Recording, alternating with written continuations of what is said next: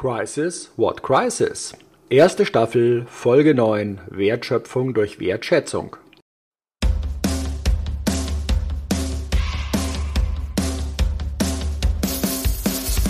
Herzlich willkommen bei Crisis, What Crisis, dem Leadership Talk mit Uwe Dotzlaff und Manfred Stockmann.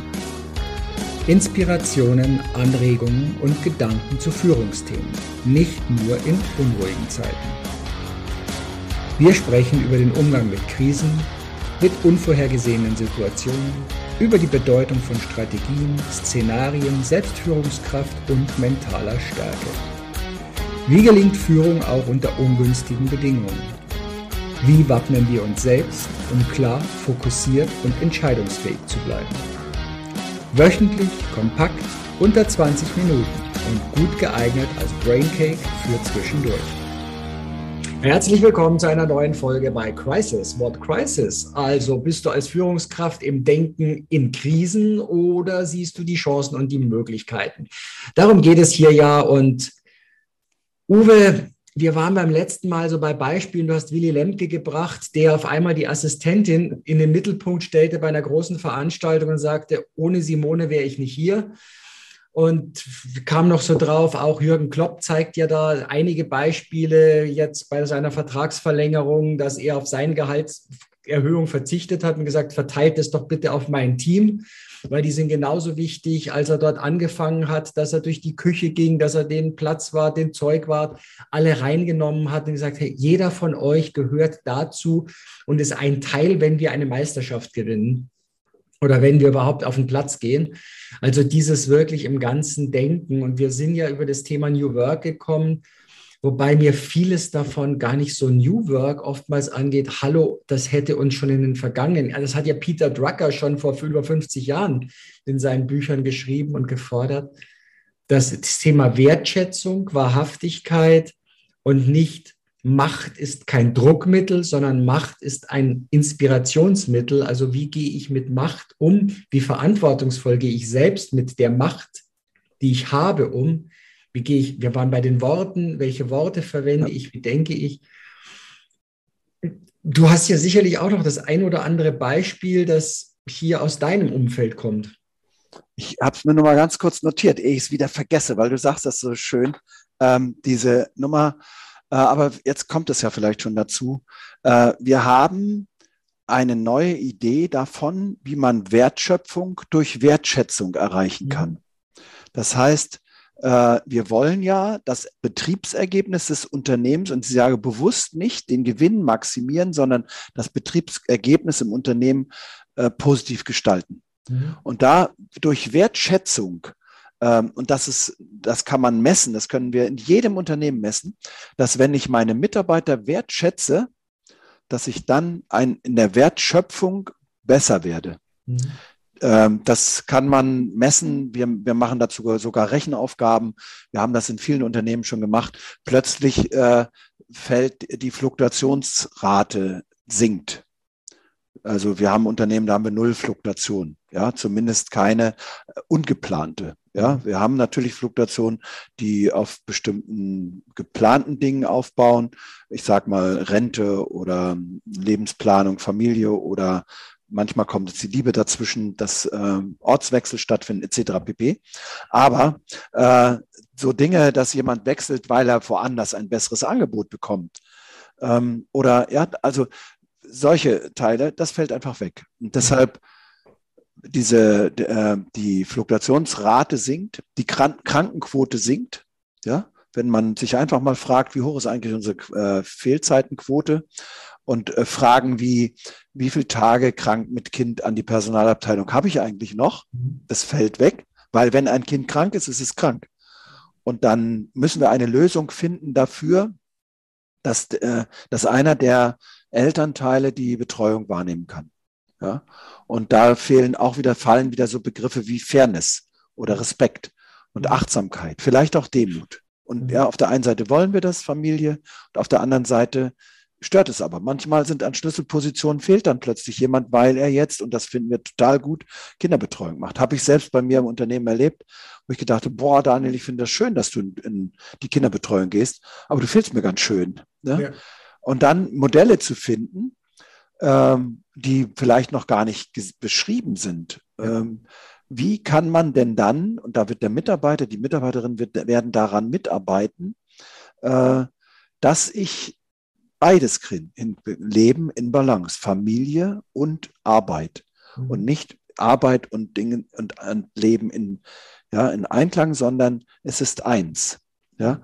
Und wenn man jetzt so hingeht und sagt, all diese Dinge da, diese Wertschöpfung durch Wertschätzung, wie mache ich das?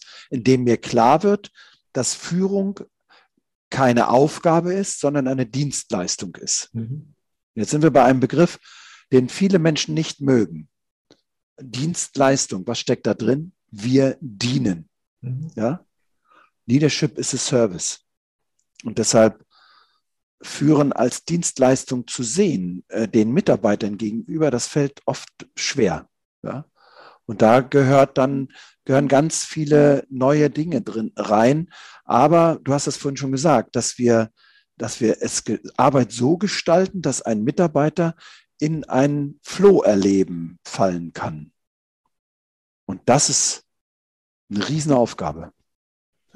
Ja. Und Wertschätzung, wir hatten das ja auch, das heißt jetzt nicht loben und dauernd irgendwie tätscheln, sondern ja. sich mal Gedanken zu machen. Also ich habe das bei einigen Unternehmen immer wieder erlebt, die gesagt haben, okay, welche Bedürfnisse haben denn unsere Mitarbeiter, damit die eine gute Leistung bringen können? Da kamen dann so Sachen raus, okay, wenn wir Leute von extern anstellen, die also hier erstmal herziehen müssen, wie können wir ihn bei dem Weg auf der Wohnungssuche begleiten?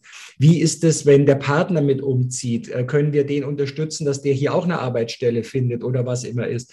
Oder äh, wir haben gerade du warst ja auch viel lange im, in Callcenter-Bereichen unterwegs, da sind oftmals alleinerziehende Mütter auch unterwegs.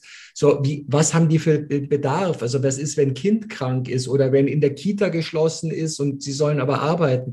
Also, wie können wir so einen Mutter-Kind-Raum einrichten? Also, selbst wenn die jetzt vielleicht keine 100 Prozent Leistung bringen können vor Ort, können sie vielleicht mit 70 oder 50 Prozent, das ist immer noch mehr, als in einen Komplettausfall zu geben. Ja was kann passieren, wenn die Kinder, oh, die Schicht da geht ein bisschen länger, Kind muss aber von der Kita abgeholt werden oder von der Schule, mit einem Taxiunternehmen, einem lokalen zusammenzuarbeiten. Da sind halt nur zwei Taxifahrer, die dann auch sozusagen äh, registriert sind oder akkreditiert, das Kind abzuholen. Und dann wird das Kind halt in die Firma rübergebracht und damit kann sie dann mit ihrem Kind nach Hause. So, also so viele Kleinigkeiten, wenn man will. Wir hatten Klaus Koppiol mit dem Schindlerhof angesprochen. So, da passieren so viele Teile, die oftmals gar nicht Geld kosten. Es geht nicht um neues Gehalt, sondern es geht Druck aus der Lebenssituation von Mitarbeitenden rauszunehmen, damit die sich darauf konzentrieren können, ihre Leistung zu bringen und nicht eben noch den ganzen anderen Kram im Kopf haben, der sie davon abhält oder ablenkt, auch wirklich sich da zu engagieren. Und das ist jetzt nicht eine, für mich eine, ja, das ist ja nur, damit die besser arbeiten. Nee, das ist wieder die Frage, mit welcher Intention, mit welcher Einstellung bringe ich diese Maßnahmen ins Laufen.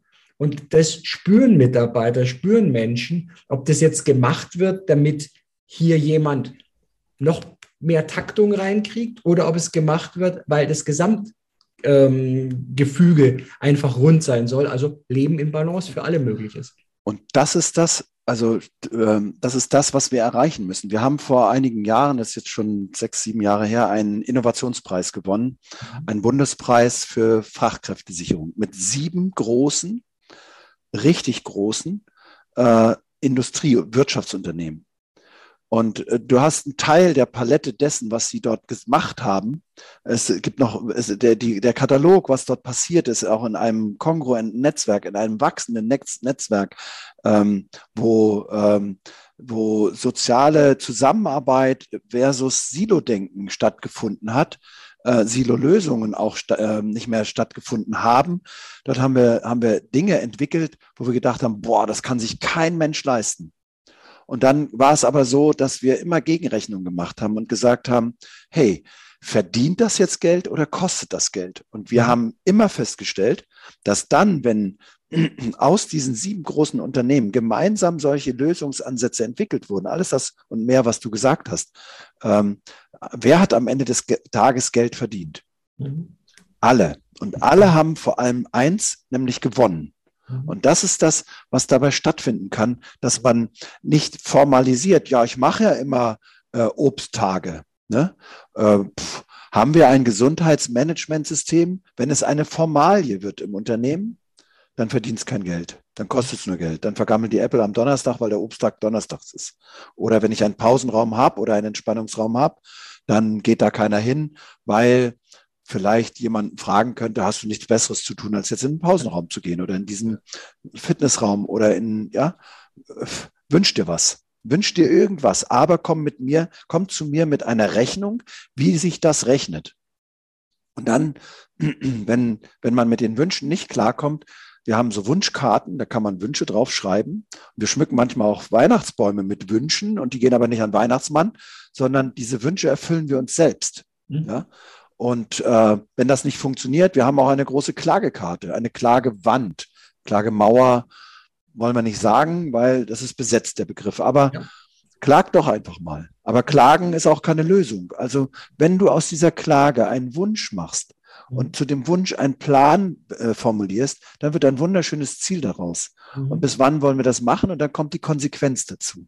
Mhm. Und plötzlich entstehen dann so Begriffe wie, wir haben vor einigen Jahren mal in einem Ideenfindungsworkshop ähm, ähm, einen Begriff entwickelt, der hieß Wertarbeitszeit. Mhm. Und plötzlich war das Arbeitszeitmodell in der Firma völlig in Frage gestellt, mhm. weil wir machen jetzt Wertarbeitszeit. Was dazu immer gehört, ist Konsequenz. Ja. Unser Handeln hat Konsequenzen. Wer kontrolliert das? Kein Gremium, ja, sondern das misst sich selbst. Und das, mhm. das ist das, was dann dazu führt, äh, zu einer neuen Agilität im Unternehmen, zu einer neuen Kultur im Unternehmen. Also ähm, eine Feedback-Kultur und ein echtes Fehlermanagement und Selbstverwirklichung, Selbstsinn erleben. Man, man merkt schon, wir drehen uns eigentlich immer wieder im Kreis. Aber wenn wir Hierarchie ersetzen durch Mitarbeiter zu Mitarbeiter, mhm. zu Fürst zu Fürst oder zu Herzog zu Herzog. Und alle in unserem Unternehmen sind Herzöge und ziehen vor dem Heer her. Und das so, dass diese, diese Geschichte, die klingt vielleicht, ähm, und ich habe nichts eingeworfen oder so, äh, nicht machbar, aber ich kann einfach sagen, ja, sie ist machbar. Und eins macht sie vor allem, in Krisensituationen kann ich da sicher sein, dass das Team steht. Mhm. In einer der späteren Folgen werde ich nochmal erzählen, eine schwere Situation auf See, ähm, wo, wo wir genau das gebraucht haben, nämlich bedingungslose, äh, bedingungsloses Handeln in der Rolle. Mhm. Und ohne viele Worte, ohne Diskussion und ohne irgendwelche Bedenken, sondern nur Handeln. Ja. Und das ist das, was, was wir was wir erreichen müssen. Und das kann man unter einem uralt, du sagst, das ist alles nicht neu. Das ist alles nicht neu. Ich weiß gar nicht, wann wir das erste Mal im Verband angefangen haben, über Arbeitgebermarke zu sprechen. Das ist viele, viele Jahre her gewesen. Und da haben alle gesagt, boah, das ist interessant, aber für uns nicht maßgeblich. Aber viele Unternehmen merken immer stärker, wenn ich so eine Arbeitgebermarke, der Begriff ist doof, ähm, hergestellt bekomme, dann werde ich jede Krise der Welt auch meistern. Das ist es, diese Stabilität zu finden, um Krisen zu meistern. So sind ja. wir jetzt gestartet in diese erste Staffel. Das ist jetzt die letzte Folge von der ersten Staffel. Und du hast schon wieder den Cliffhanger gebracht aus der Seefahrt. Es gibt Teile, die für die zweite Staffel vorgesehen sind. Also Führung es ist komplex, aber trotzdem ist es lösbar. Es ist der Wille, es ist die eigene Erlaubnis, es ist das Wollen, das Dürfen für alle. Es ist dieses neu sich zusammenzubringen, zu erfinden, zusammenzukommen. Und dann geht das Ganze auch recht gut weiter. Also bleibt dran, seid gespannt, wenn wir irgendwann in die zweite Staffel steigen. Und hiermit Ende der ersten. Danke fürs Dabeisein, fürs Zuhören. Wir freuen uns, wenn ihr wieder dabei seid. Bis zum nächsten Mal und ciao. Vielen Dank.